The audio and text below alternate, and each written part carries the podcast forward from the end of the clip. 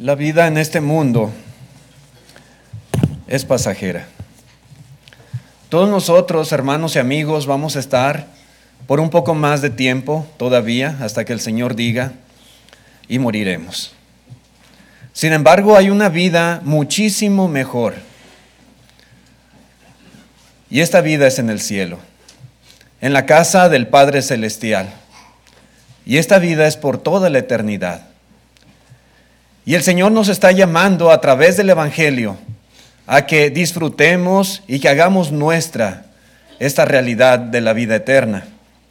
En la primera carta a Timoteo, capítulo 6, versículo 12, el apóstol Pablo le dice, pelea la buena batalla de la fe, echa mano de la vida eterna, a la cual asimismo fuiste llamado habiendo hecho la buena profesión delante de muchos testigos. La lección, hermanos, que vamos a considerar, le he titulado Hecha mano de la vida eterna, como se le exhorta, se le anima aquí a Timoteo. La vida eterna es una expresión utilizada por la palabra de Dios para denotar la felicidad y la gloria celestial. No debemos limitar el significado de la vida eterna a la idea única de duración interminable. Vida eterna indica toda la felicidad, indica toda la gloria, toda la dignidad que Dios puede conferir en la eternidad a una persona que ha sido redimida. Todo lo que usted puede concebir en su mente sobre la bienaventuranza celestial, todo lo que las escrituras nos exponen sobre la felicidad reservada para los santos, todo, todo absolutamente está comprendido en esta pequeña frase y muy completa, la vida eterna. La intención y el deseo de Dios para cada uno de nosotros es que echemos mano de ella, que nos aferremos a ella que hagamos todo lo posible por obtenerla y no dejarla escapar, para que cuando nuestros días en esta tierra terminen, podamos alcanzarla. Pedro en su primera carta, en el capítulo 5 y versículo 10, dice lo siguiente, mas el Dios de toda gracia, que nos llamó a su gloria eterna en Jesucristo después que hayáis padecido un poco de tiempo, Él mismo os perfeccione, afirme, fortalezca y establezca. Nuevamente encontramos el mismo concepto, la misma idea, pero ahora expresada por Pedro. Y Pedro dice, hermanos, que Dios nos llamó a su gloria eterna en Jesucristo. Dios está haciendo un llamado a toda persona. Así como llamó a Timoteo, Así como llama, ¿verdad?, a estos hermanos a quien Pedro dirige esta carta, también nos ha llamado a nosotros y llama a todo mundo. Hey, aquí está mi gloria eterna. Aquí está la vida eterna. Es para ti, te la ofrezco. Ven, tómala. Es tuya. Él llama a su gloria a través de Jesucristo. Y esa es una gran consolación y seguridad para los que hemos obedecido el Evangelio y estamos en Cristo Jesús.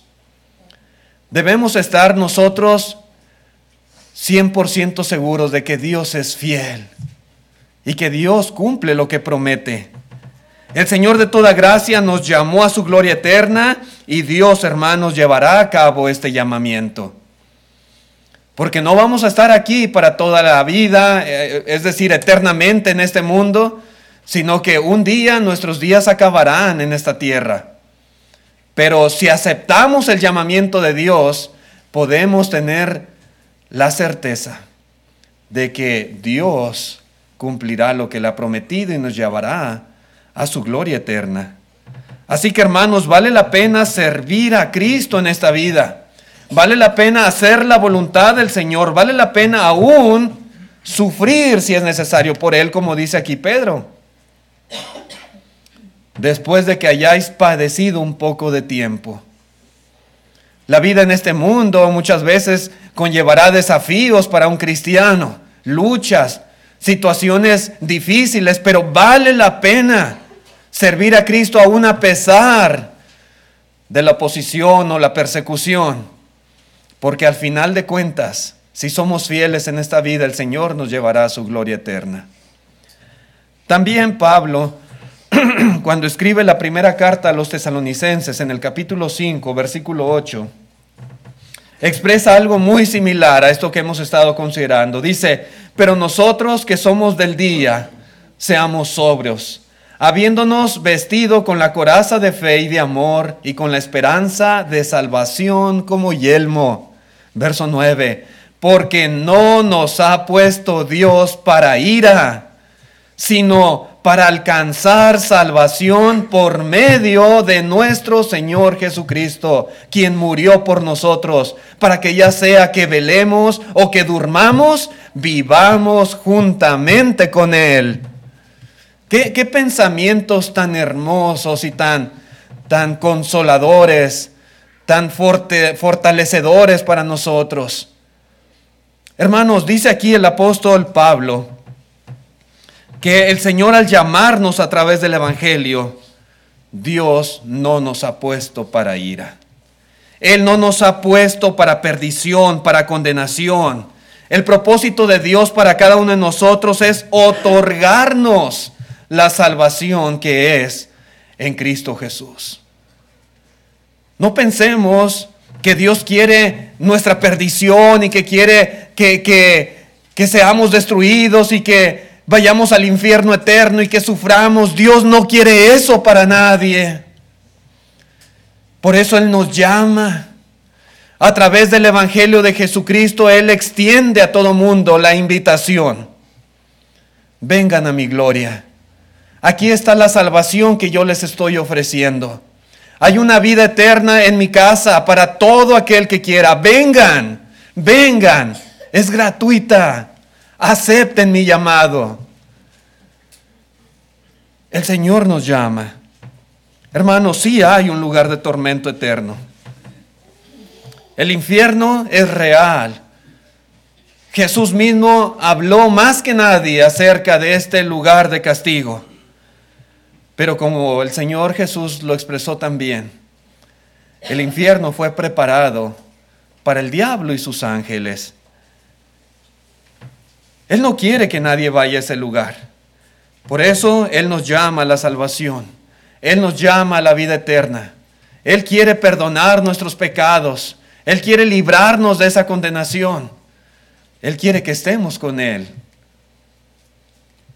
Y este conocimiento, hermanos, en cuanto al llamado de Dios y en cuanto al deseo de el Señor para nuestra vida eterna, debiera afectar nuestra forma de vida. Debiera hacernos meditar y hacernos cambiar y, dar un giro de 360 grados o de 180 más bien para ir en dirección opuesta al camino en el cual hemos estado yendo. Dios quiere, hermanos, que al aceptar su llamado, nosotros decidamos vivir una vida diferente una vida de consagración, una vida que se manifieste en nuestras acciones, en nuestras palabras, en nuestra conducta, en nuestro carácter, en toda nuestra manera de vivir. Y en ese sentido, hermanos, para echar mano de la vida eterna, el primer punto que quiero que consideremos es que debemos de ser diferentes. En la carta a los Filipenses capítulo 3, versículo 18, Filipenses 3, 18 dice aquí la palabra de Dios porque por ahí andan muchos, de los cuales os dije muchas veces y aún, aún ahora lo digo llorando, que son enemigos de la cruz de Cristo. Verso 19 dice, el fin de los cuales será perdición. Decimos, hay dos destinos eternos. Uno es la perdición. Y dice aquí el apóstol Pablo, el fin de los cuales será perdición, cuyo Dios es el vientre y cuya gloria es su vergüenza, que solo piensan en lo terrenal. Verso 20, más nuestra ciudadanía está en los cielos, de donde también esperamos al Salvador, al Señor Jesucristo. Hermanos, hay un contraste muy grande entre muchos en este mundo, como dice aquí, que simplemente piensan en lo terrenal, simplemente piensan en su propia satisfacción personal, que no les interesa ni el Evangelio ni llevar una vida conforme a la voluntad de Dios.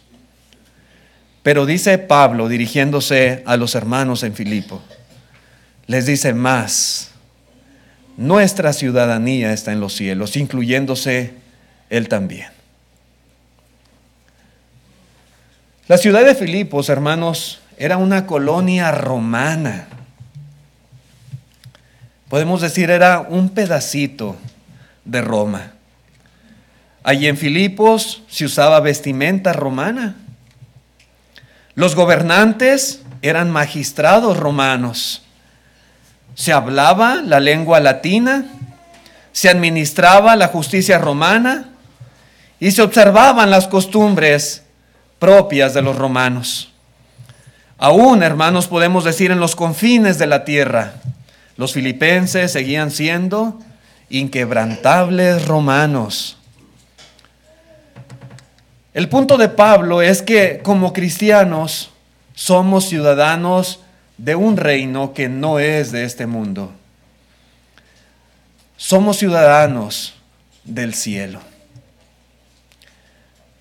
Y por lo tanto nuestra conducta debe estar de acorde con las normas celestiales y no con las normas terrenales. Aunque vivamos en este mundo, aunque vivamos aquí en los Estados Unidos, por ser ciudadanos del cielo, nosotros buscamos las cosas de arriba, donde está Cristo. Nuestros más grandes afectos y tesoros no están aquí en este país. No están en México tampoco. No están en este mundo. Están allá, en la patria celestial.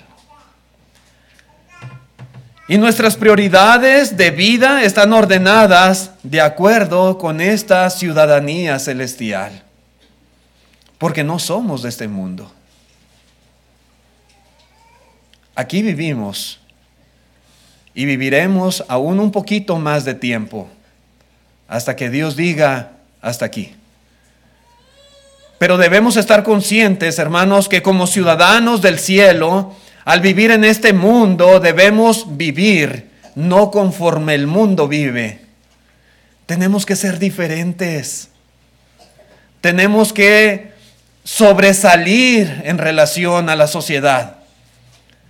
Dios espera un estándar de vida superior, el estándar de vida de los ciudadanos del cielo, aunque estemos temporalmente en este mundo para echar mano de la vida eterna la cual nos llama el Señor, no debemos conformarnos a esta forma de vida, porque todo lo que hay en este mundo es temporal. Porque todo en esta vida es pasajero, porque vamos a casa, a nuestra patria eterna, la cual nos llama el Señor. Pedro en su, en su primera carta, capítulo 2, dice en el verso 11, amados, os ruego que como a extranjeros y peregrinos, que os abstengáis de los deseos carnales que batallan contra, contra el alma, manteniendo buena vuestra manera de vivir entre los gentiles, para que en lo que murmuran de vosotros como malhechores, glorifiquen a Dios en el día de la visitación al considerar vuestras buenas obras. Note usted lo que dice aquí el apóstol Pedro somos extranjeros. Y somos extranjeros porque vivimos en un lugar al cual no pertenecemos. Este mundo no es nuestro hogar, no es nuestra patria. Somos extranjeros y somos también peregrinos porque vamos solamente de paso. Estamos transitando por este mundo Nada más. Si en verdad queremos echar mano de la vida eterna, necesitamos en nuestro peregrinar abstenernos de los deseos carnales que batallan contra el alma, como dice aquí el apóstol Pedro. Y es que, hermanos, es debido a la influencia de esta sociedad que muchas veces surgen en nosotros deseos malos, deseos carnales, concupiscencias, pasiones. A veces vemos y queremos. Así como Eva miró aquel fruto que Dios le dijo, no comas de él, y lo deseó. A veces, desafortunadamente, también este tipo de cosas pasan en los cristianos. Vemos cómo el mundo se divierte, vemos cómo el mundo a veces disfruta de ciertas cosas y sabemos que no son buenas a los ojos de Dios, pero, pero a veces de ver dan ganas. Y dice aquí la palabra de Dios que debemos abstenernos de esta clase de deseos, de esta clase de pasiones que no armonizan con la voluntad de nuestro Dios. No podemos en este mundo participar de las cosas pecaminosas. Estos deseos no deben de ser obedecidos ni servidos, sino que deben de ser negados y deben de ser crucificados. Si en verdad queremos un día alcanzar la vida eterna. Hemos muerto a Cristo y hemos resucitado a una vida nueva, totalmente opuesta a los deseos de la carne y debemos mantenernos firmes y alejados lo más que podamos del terreno de la tentación y del pecado. Poner distancia, alejarnos, huir, como muchas veces se nos exhorta en la palabra de Dios. Huye de las pasiones juveniles, huye de la fornicación, huye de la idolatría, huye de tantas cosas que dice la Escritura. Alejarnos de eso, si en verdad queremos un día estar con el Señor. Al mismo tiempo, dice Pedro, como extranjeros y peregrinos debemos mantener un buen testimonio de aquellos que están a nuestro alrededor y que nos están observando continuamente. Un cristiano debe de mantener siempre una conducta honorable, bondadosa, excelente, pura, irreprensible, que nadie nos pueda señalar con el dedo y decir, tú eres así, ya está. Tú eres un grosero, tú eres un maldiciente, tú eres un borracho, tú eres un ladrón, tú eres un estafador. Tú eres malo, tú no eres un cristiano. No, hermanos, debemos nosotros mantener una buena conducta delante de los hombres. Tal vez alguien pueda murmurar algo de nosotros, pero como dijo el Señor, mintiendo. Alguien puede levantar un falso testimonio con un cristiano, es posible. Pero nadie debe, con pruebas, con evidencias, decir algo mal de nosotros. Y así como identificamos fácilmente a una persona cuando es extranjera, a veces por su forma de hablar, a veces por su forma de vestirse, a veces, a veces por sus costumbres, sus prácticas. decimos, Él no es de aquí, Él no es de este país, Él no es de esta ciudad, Él es un extranjero. Asimismo, la gente del mundo debiera de identificarnos a nosotros también. Él es cristiano, ella es cristiana. ¿Cómo sabes? Es obvio, Él es diferente. Ella es diferente, no es como el mundo es. Se puede notar, se percibe su carácter, sus buenas obras, su conducta, su manera de hablar, su manera de vestir. todo indica que Él no es una persona del mundo, Él es un hijo de Dios. Sí, hermanos, deben darse cuenta de que poseemos una naturaleza que no es propia de este mundo. Así que hermanos, el ser diferente es necesario para echar mano de la vida eterna. Otra cosa que también podemos ver en la escritura es que necesitamos pelear la buena batalla si en verdad queremos un día alcanzar la vida eterna. Volviendo a 1 Timoteo 6, versículo 12, dice el apóstol Pablo, pelea la buena batalla de la fe, echa mano de la vida eterna, a la cual asimismo fuisteis llamado.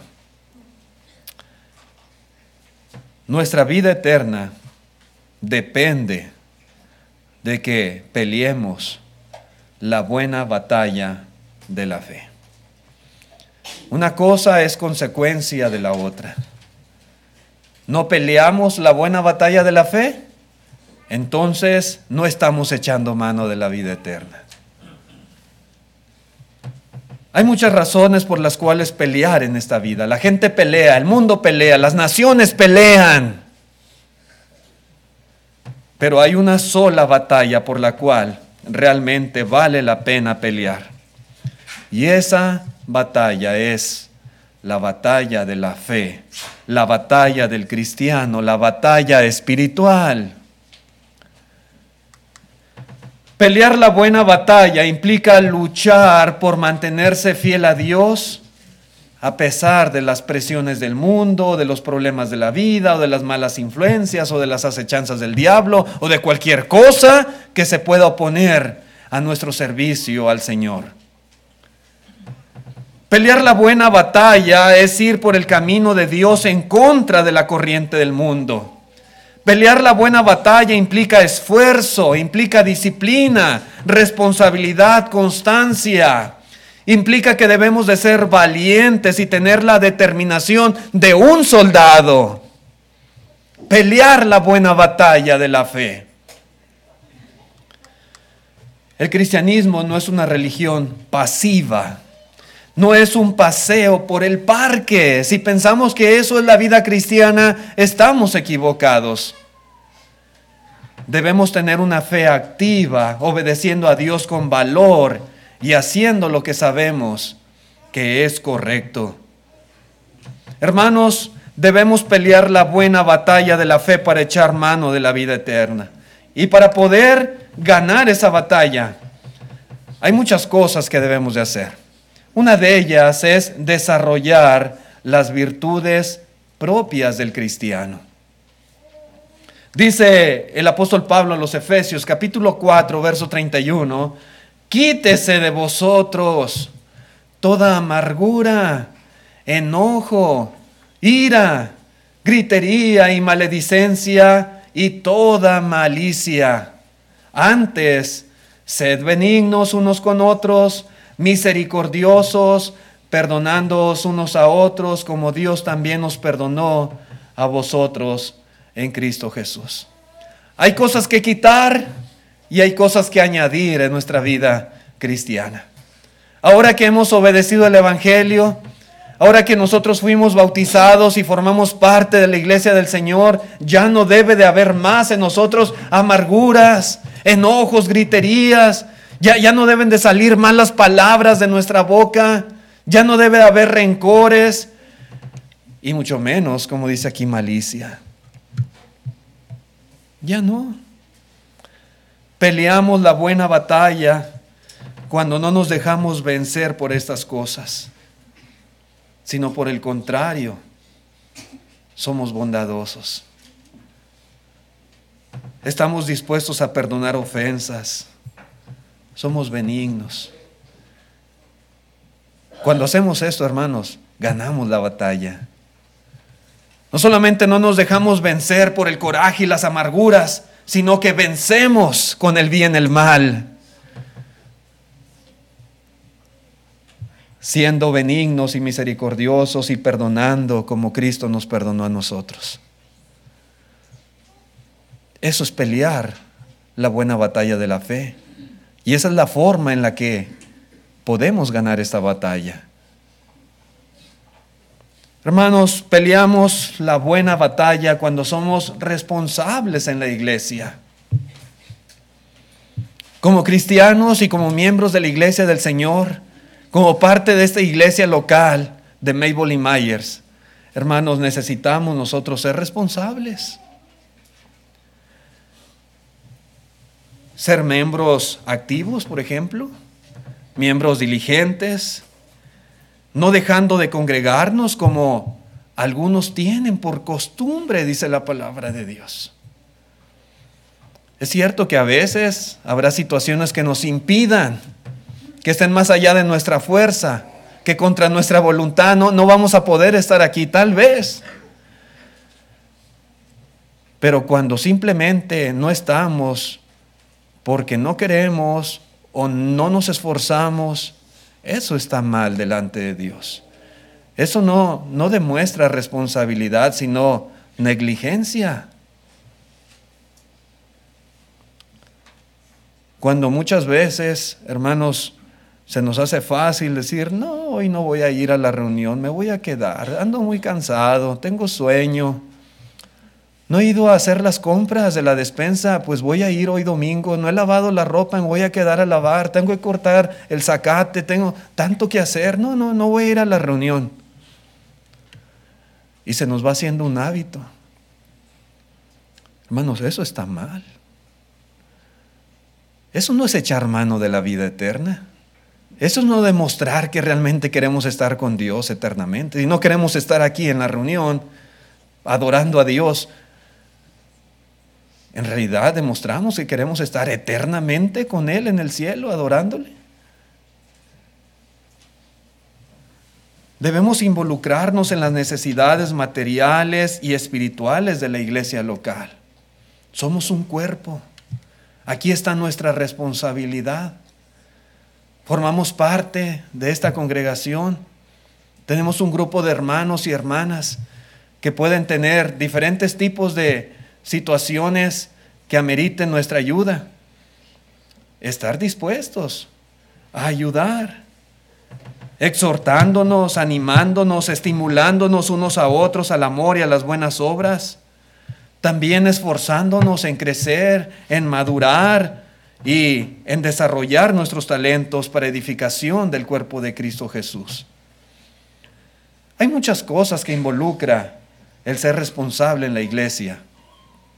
El apóstol, bueno, el escritor a los hebreos, tal vez Pablo, pero dice así Hebreos 10:24, y considerémonos unos a otros para estimularnos al amor y a las buenas obras. Considerar es meditar, reflexionar, ¿cómo voy yo a estimular a mi hermano, a mi hermana, al amor y a las buenas obras? Y el verso 25 dice, no dejando de congregarnos como algunos tienen por costumbre, sino exhortándonos y tanto más cuanto veis que aquel día se acerca. Entonces, hermanos, necesitamos ser responsables en la iglesia para demostrar que estamos peleando la buena batalla. Si nos quedamos atrás, si nosotros no crecemos, no maduramos, si no nos involucramos en la vida de la iglesia, si somos ajenos a las situaciones que aquí pasan, a la vida de la congregación, si no nos congregamos regularmente, etcétera, etcétera, no estamos echando mano de la vida eterna. No estamos peleando la buena batalla estamos perdiendo y nos estamos alejando de nuestro objetivo, que es estar con el Señor. Peleamos la buena batalla cuando somos hacedores de la palabra y no tan solamente oidores. En Santiago 1, verso 25 se nos dice, mas el que mira atentamente en la perfecta ley, la de la libertad, y persevera en ella, no siendo oidor olvidadizo, sino hacedor de la obra, este será bienaventurado en lo que hace. Hermanos, si oyéramos cada día un sermón y un ángel del cielo fuera el que predicara ese sermón, si simplemente escucháramos, no serviría de nada. Si todo se queda en oír aquel hermoso sermón que nos predicó un ángel del cielo, no tendría ningún provecho, ningún beneficio. El cristiano que pelea la buena batalla es uno que escucha, es uno que aprende, pero también es uno que constantemente pone en práctica la palabra de Dios. Es uno que hace de la palabra la guía para un buen vivir. Es uno que no es renuente, que no es indiferente a lo que Dios le pide y le demanda. Podemos poner mil excusas para no hacer lo que Dios nos pide. Pretextos y más pretextos. Pero eso no quiere decir que estamos justificados delante de Dios. Necesitamos ser hacedores y no solamente oidores, en todo aspecto y en todo ámbito de nuestra vida. La vida cristiana no se limita simplemente al domingo en este lugar. Abandonamos este lugar y nos vamos a nuestra casa y toda la semana es una semana de trabajo, de actividades, de compromisos. Y en cada ámbito necesitamos nosotros ser hacedores de la palabra. En nuestra vida matrimonial y conyugal. En nuestra relación con nuestra esposa, con nuestro esposo, necesitamos ser hacedores de la palabra. Como padres de familia, en la crianza de nuestros hijos, necesitamos ser hacedores de la palabra. En el trabajo, en la relación con nuestros patrones, con nuestros compañeros, en la escuela, necesitamos ser hacedores de la palabra.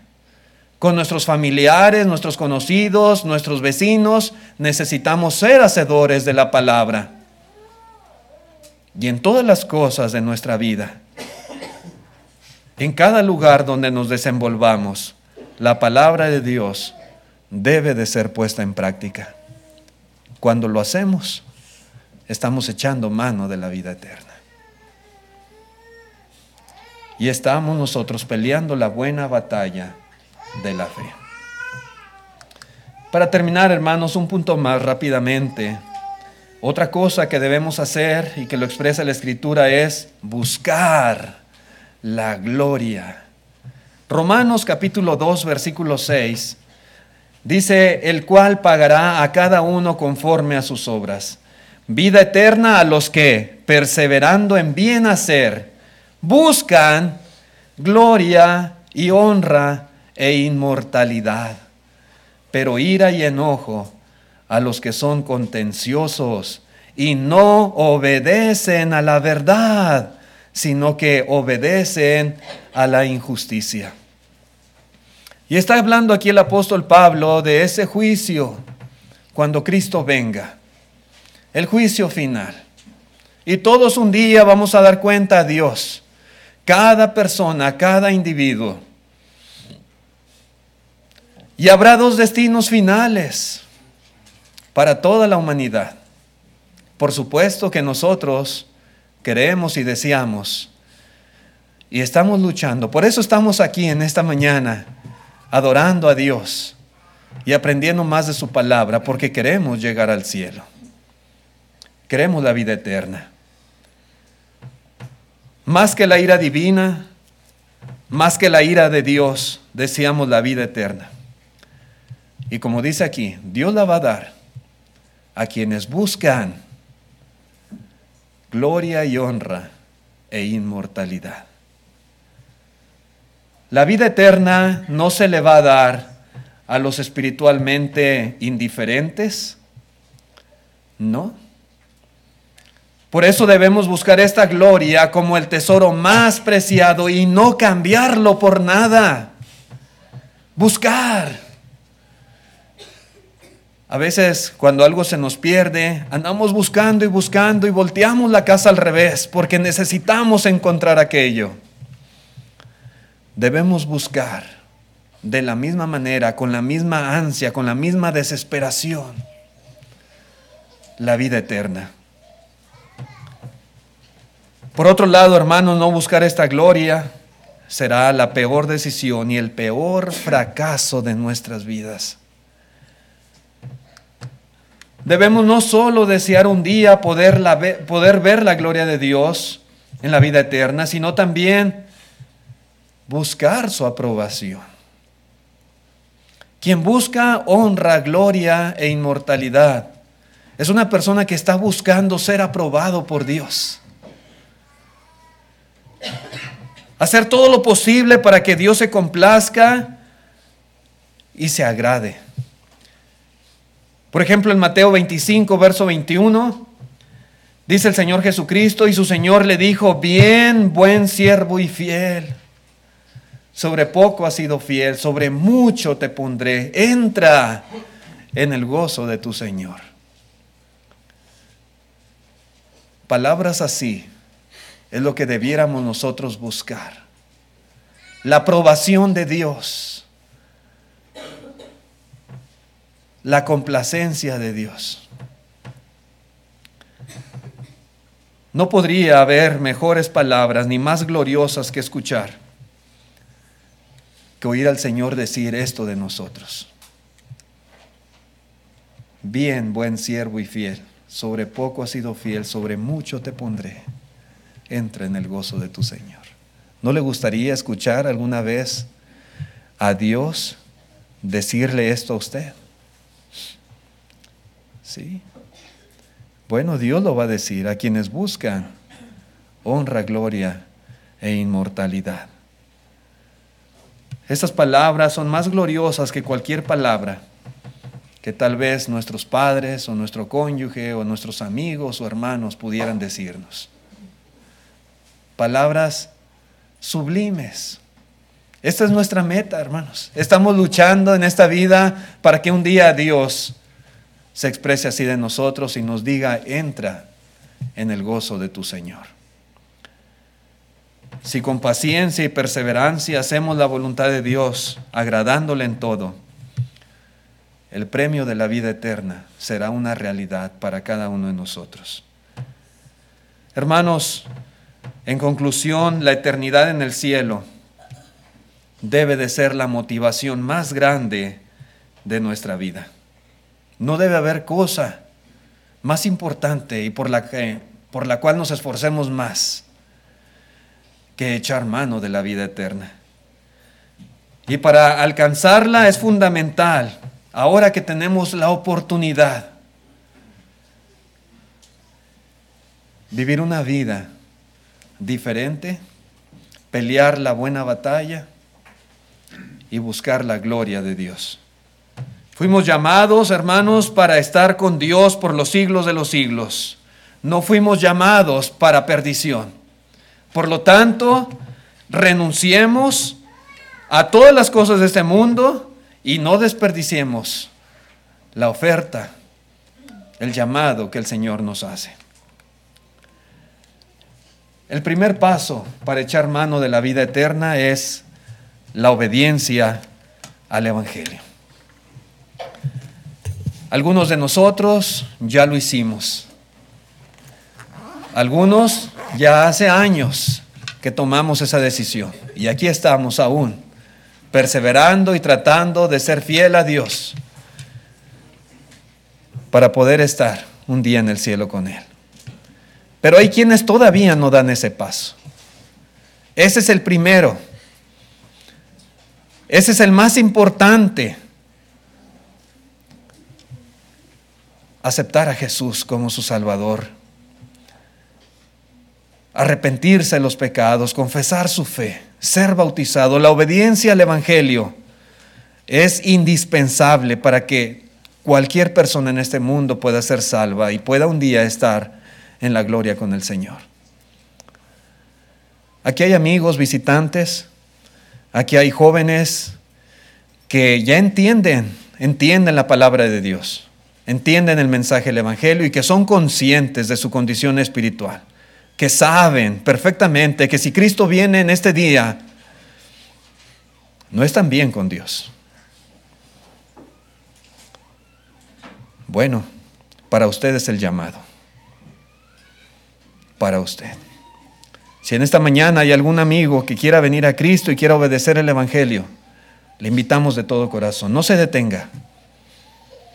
Confiese su fe y sea bautizado. Es la invitación que le hacemos.